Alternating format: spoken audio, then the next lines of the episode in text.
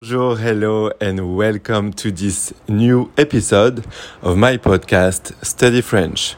So, today we are going to learn three expressions to speak French like a native. Are you ready?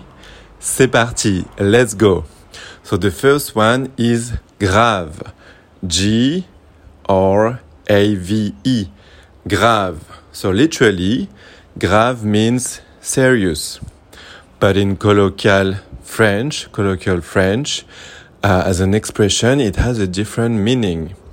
For example, it can mean sure, or yes, or totally. If you say, Shall we go to the restaurant tonight? Ça te dit d'aller au restaurant ce soir?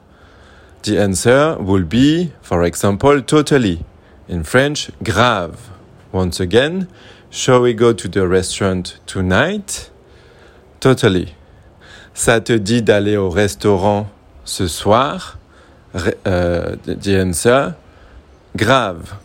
So in that case, grave doesn't mean serious, it means totally. Or a different meaning, you still haven't done your homework, you're crazy.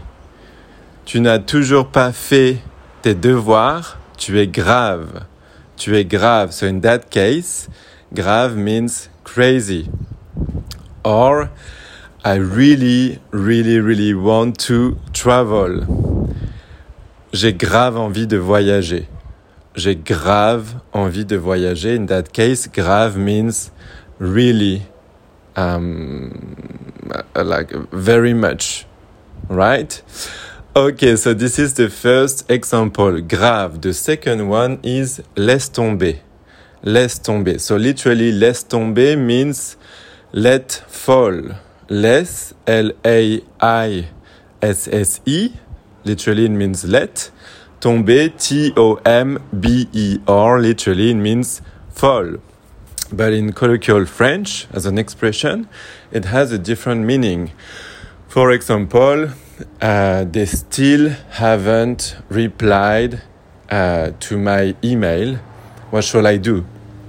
Uh, and, and someone could respond, laisse tomber, laisse tomber. Ils n'ont toujours pas um, répondu à mon email, laisse tomber. They still haven't replied to my email. What should I do? Forget it. Laisse tomber. In that case, laisse tomber means forget it forget it. It doesn't mean let fall in that case, in colloquial French. It means forget it. All right? Laisse tomber. Forget it. We use that a lot in French. So, this is the uh, second thing I wanted to tell you about. So, once again, uh, the French, the first one was grave, grave, all right? Grave the second one is laisse tomber. Laisse tomber. So grave. Laisse tomber.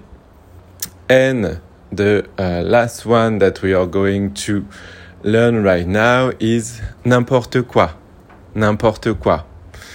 So n'importe quoi. N apostrophe I M P O R T E. N'importe. And quoi? Q U O I quoi, n'importe quoi. For example, uh, tu dis n'importe quoi. Tu dis n'importe quoi. Tu dis n'importe quoi. What you're saying doesn't make any sense. N'importe quoi. N'importe quoi. What you're saying doesn't make, doesn't, uh, make any sense. Tu dis n'importe quoi. So n'importe quoi kind of mean BS. BS, if you know what I mean. BS. Okay? n'importe quoi. Or, um, c'est n'importe quoi.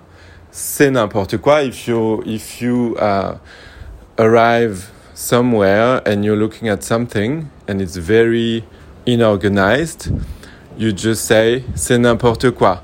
What's in front of me doesn't make any sense. This is very unorganized. This is a mess. Um, everything has to be changed. It's, it's, it's really bad. C'est n'importe quoi. All right. Uh, so that's it for today. I wanted to give you three um, French expressions, uh, three uh, so so colloquials, right?